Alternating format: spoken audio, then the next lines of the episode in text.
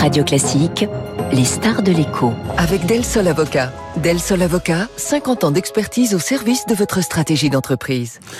Les stars de l'écho avec ce matin Wilfried Galland, directeur stratégiste chez Montpensier Finance. Bonjour Wilfried Galland. Bonjour Eric. On va parler des marchés financiers bien sûr avec vous et le CAC 40 qui se porte bien, hein, plus 10% depuis... Oui, tout à fait le 1er janvier. Comment expliquer cette bonne tenue euh, du CAC 40 alors que 2022 a été vraiment une année désastreuse? Bah, Déjà, euh, le, CAC 40, c'est euh, beaucoup de luxe. Hein. Il faut pas jamais oublier, on vous en parlait à l'instant, que LVMH à lui tout seul, c'est plus de 15% de l'indice CAC 40. Si vous faites LVMH, L'Oréal et Hermès, vous êtes à plus de 30% de l'indice CAC 40. Donc les valeurs qui sont très portées par les espoirs de relance chinois, et par la consommation qui continue à bien se porter, en particulier chez les classes qui peuvent acheter effectivement ces, euh, ces, euh, ces produits-là, euh, on a un véritable élan d'optimisme. Et on en parlait à l'instant, ce scénario de soft landing, moi je vais même aller jusqu'à parler d'un scénario de no landing, c'est-à-dire qu'en fait on n'a pas véritablement aujourd'hui d'indication de récession, que ce soit aux États-Unis, et même en Europe on devrait pouvoir y échapper. Si en plus on est tiré par une relance chinoise qui a surpris tout le monde, euh, mmh. objectivement on est sur euh, une, une, un, pivot, parce qu'on parle beaucoup de pivot hein, de, de, de, banque centrale, mais là en tout cas on, a, on est sur un pivot chinois absolument considérable. Ça a aidé de façon phénoménale le, le, CAC 40 depuis le début de l'année. C'est peut-être un petit peu rapide, mais véritablement, on sent un optimisme qui est, qui est là et qui se cumule avec un autre, un autre phénomène qui est qu'on voit les tensions inflationnistes un peu partout dans le monde euh, ralentir très fortement. Alors c'est vrai que les chiffres annualisés restent encore restent encore importants, mais si vous prenez par exemple sur les six derniers mois aux États-Unis, vous êtes sur une progression annualisée de 0,4% seulement. Donc effectivement, on est encore à plus de 6% euh, quand on regarde de décembre à décembre, mais quand on regarde sur les six derniers mois, on est à plus 0,4% en annualisé. Et même en Europe, c'est en train également de baisser. Donc on voit que les taux d'intérêt suivent, les taux d'intérêt sont en train de baisser. On sait que pour les marchés financiers, le taux d'intérêt, c'est le prix du risque et le mmh. prix du temps. Donc à partir du moment où le prix du risque baisse, le prix du temps baisse. Donc toutes les valeurs qui sont capables à la fois d'avoir de la croissance et de poursuivre cette croissance dans le temps, bah c'est le cas d'LVMH qui année après année, trimestre après trimestre, délivre des résultats impressionnants. Effectivement, ça porte les indices. C'est pas pour ça que tout va bien dans les, dans les économies, mais ça montre quand même qu'on a un vent d'optimisme et ça c'est quand même très positif. Alors c'est un vent d'optimisme qui est né en, septembre. J'ai vu euh, tout à l'heure, euh, on avait fait un point bas en septembre et on a gagné 25% depuis. Euh, Wilfried Dellange, jusqu'où ça peut aller? Est-ce que vous pensez qu'il y a encore un, un, potentiel de progression euh, sur les marchés financiers, sur les actions? Je pense qu'il y a encore un potentiel de progression. Il va falloir quand même qu'on ait un moment de respiration. C'est-à-dire que si on est sur un rythme pareil, on aurait quasiment un triplement du CAC en l'espace d'un an. Évidemment, c'est impossible. Euh, donc il va falloir effectivement qu'on reprenne un petit peu notre souffle à un moment donné. Toute la question qui va se poser, c'est une double question. C'est à la fois la croissance économique, et ça c'est évidemment fondamental, c'est est-ce qu'on va avoir ces promesses chinoises qui vont se matérialiser et peut-être même aller au-delà de ce qu'on pense, c'est une possibilité. Et l'autre et l'autre l'autre chose, c'est est-ce que cette euh, croissance chinoise, et on est dans tout le paradoxe de l'économie, est-ce qu'elle va pas faire repartir l'inflation et donc relancer les hausses de taux d'intérêt et donc relancer cette espèce de, de prudence qu'on avait vécu beaucoup sur les marchés entre, vous l'aviez dit, entre le début de l'année 2022 euh, et, euh, et le mois de septembre?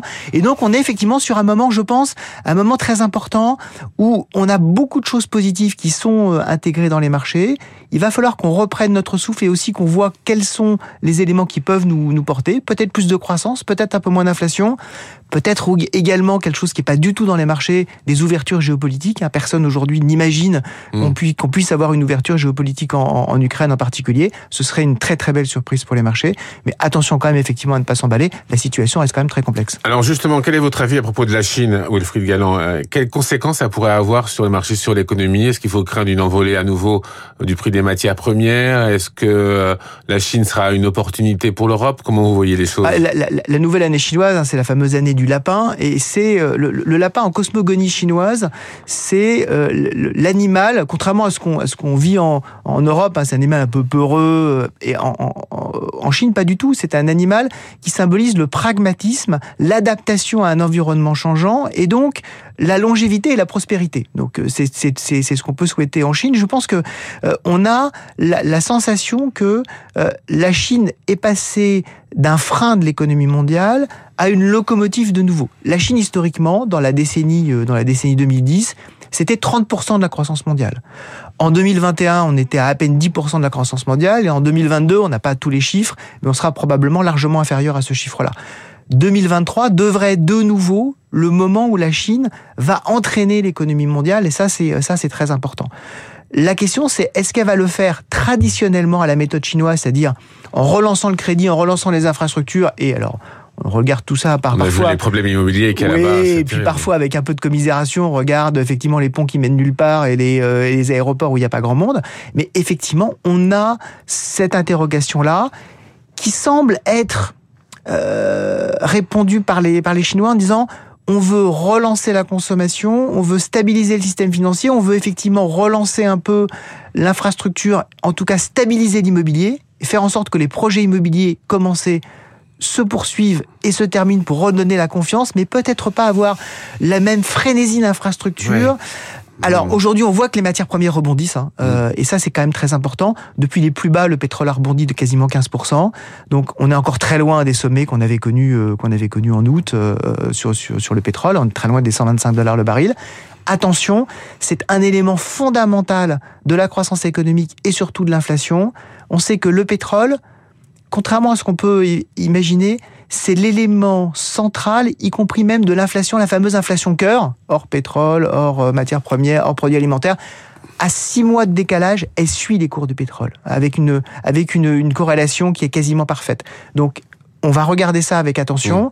C'est un bon moment pour l'économie mondiale une fois de plus, mais l'économie chinoise, c'est une locomotive qui ne doit pas aller trop fort. Alors justement, est-ce qu'il n'y a pas un changement de paradigme en Chine, justement, avec euh, une nécessité pour les autorités chinoises de vraiment être efficaces et de montrer que l'économie chinoise est sur les bons rails? Bah, En fait, le, le, le pivot qu'on a connu en Chine sur le, du zéro Covid au tout Covid, doit se matérialiser dans d'autres domaines. On commence à le voir effectivement, un, un véritable changement de, de paradigme, en tout cas peut-être un retour à ce qui faisait la caractéristique première du régime chinois, c'est-à-dire le pragmatisme, hein, être capable effectivement de s'adapter. On parlait de, de, de fameux animal le lapin, mais mmh. effectivement de s'adapter en permanence Xi Jinping avait donné la sensation d'être le nouveau Mao Zedong, c'est-à-dire avoir une vision extrêmement stricte de, de la vision du, du parti qui contre, devait tout contrôler dans l'économie. Je rappelle, le premier principe des 14 principes de Xi Jinping, c'est assurer le contrôle du Parti communiste chinois sur toute forme d'organisation sociale en Chine. Ça fait, ça, ça, ça, fait quand même un, un petit peu peur. Mais désormais, on a l'impression que on a un espèce de pivot par rapport à ça qui est en train de se dérouler, c'est-à-dire plus de liberté pour le secteur privé, toujours avec beaucoup de contrôle, mais en fait en les laissant quand même se développer, en particulier les plateformes Internet, il faut relancer le, moteur de, de création d'emplois. Oui, ouais, et, puis, et, et, puis, euh, et puis le moteur de création d'emplois. On est à 20% de taux de chômage des jeunes urbains en Chine. C'est considérable, donc il faut avoir ça. Peut-être également une vision moins stricte de la stabilité du système financier, donc arriver à relancer légèrement le crédit. La Chine a été très prudente par rapport à ses homologues occidentales sur la relance du crédit pendant euh, euh, ces deux trois dernières années. Donc elle a beaucoup de marge et aussi sans doute avoir une vision peut-être un petit peu plus euh, euh, un petit peu plus légère euh, de, de, de du contrôle total justement du Parti communiste sur l'économie, arriver à libérer un certain nombre d'initiatives, c'est ça qu'on va suivre. Moi, je, je crois quand même dans le pragmatisme chinois, et si on arrive à avoir cette promesse de prospérité, la, la, la, le contrat social chinois historique depuis les empereurs chinois, c'est je vous contrôle très fortement la population, même sous les, euh, sous, sous les Ming et sous les Qing, c'était extrêmement contrôlé, mais vous avez votre bol de riz, vous avez votre prospérité. Là, il est très important d'avoir ça. Donc, le contrôle de l'inflation, le contrôle du système financier, le contrôle du Parti communiste, mais aussi un peu plus d'ouverture. C'est vraiment ce qu'on peut souhaiter pour cette année. C'est peut-être ce qui est en train de se passer et ce que saluent en tout cas les marchés sur, sur ce début d'année? Alors, dans ce climat, quelles sont les, les, les, ombres qui peuvent arriver? Quelles sont vos inquiétudes Alors, j'ai une inquiétude euh, qui, est, euh, qui est asiatique, euh, mais qui est, qui est plutôt liée à la Banque du Japon. On, on a vu ce matin des chiffres d'inflation au Japon qui dépassent maintenant les 4%. et la, c'est exceptionnel. Ce qui enfin, voilà, ce qui est toujours une croissance nulle. Voilà, voilà, ce qui, ce qui, ce qui, ce qui ne s'est jamais vu depuis les années, depuis le début des années 80 au Japon. Et donc la banque centrale japonaise est la dernière à avoir des, des, des, des une politique extrêmement active sur les marchés financiers, de contrôle de la courbe des taux, d'intervention directe. et elle achète jusqu'à jusqu'à directement des actions japonaises. Elle a dit le, il y a quelques jours qu'elle allait continuer. Néanmoins, avec une pression inflationniste qui est en train de monter, on peut renverser cette problématique-là. Et donc, attention à ce qui va se passer au Japon et donc après sur les autres marchés. Et puis, bien sûr, attention aux pressions inflationnistes via les matières premières. On est très satisfait d'avoir moins de tensions sur les, euh, sur les, sur les chaînes d'approvisionnement, mais les matières premières, c'est très important, donc il va falloir suivre ça. Le soft landing, formidable. Le no landing, encore mieux.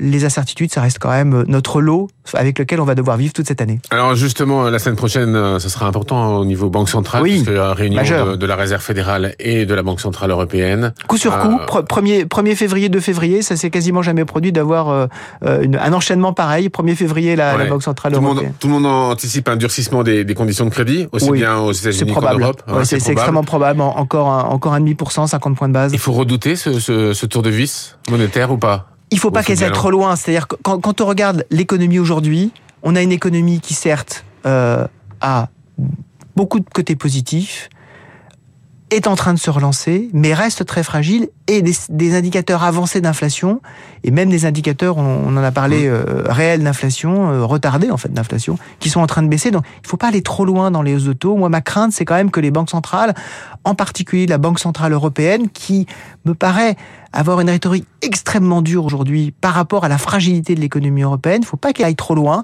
La Réserve fédérale commence à faire preuve aux États-Unis de pragmatisme. On a vu un membre de, du board de ce Waller dire je suis disposé à changer ma politique monétaire si effectivement je vois que les tensions inflationnistes sont en train de s'abaisser. Donc c'était la première fois. On voit qu'on est en train voilà d'aller euh, là aussi vers plus de pragmatisme. L'économie, euh, l'économie européenne n'a pas besoin de ça. Il y a une espèce de triangle des faucons hein, qui se met en place au sein de la Banque centrale européenne, ce fameux triangle des faucons avec les Autrichiens, les Allemands, les Néerlandais. Hein. L'Allemagne étant peut-être moins en pointe que les deux autres, qui pousse véritablement à une restriction très forte. Donc attention à ça. On n'a pas besoin de casser la croissance. L'inflation baisse. Laissons-la baisser tranquillement. Merci Wilfried Galland, directeur stratégiste chez Montpensier Finance, d'avoir été euh, ce matin notre star de l'écho sur Radio Classique. Entretien à retrouver bien en podcast sur le site de Radio Classique. Il est 7h24, politique et les titres de la presse dans quelques secondes.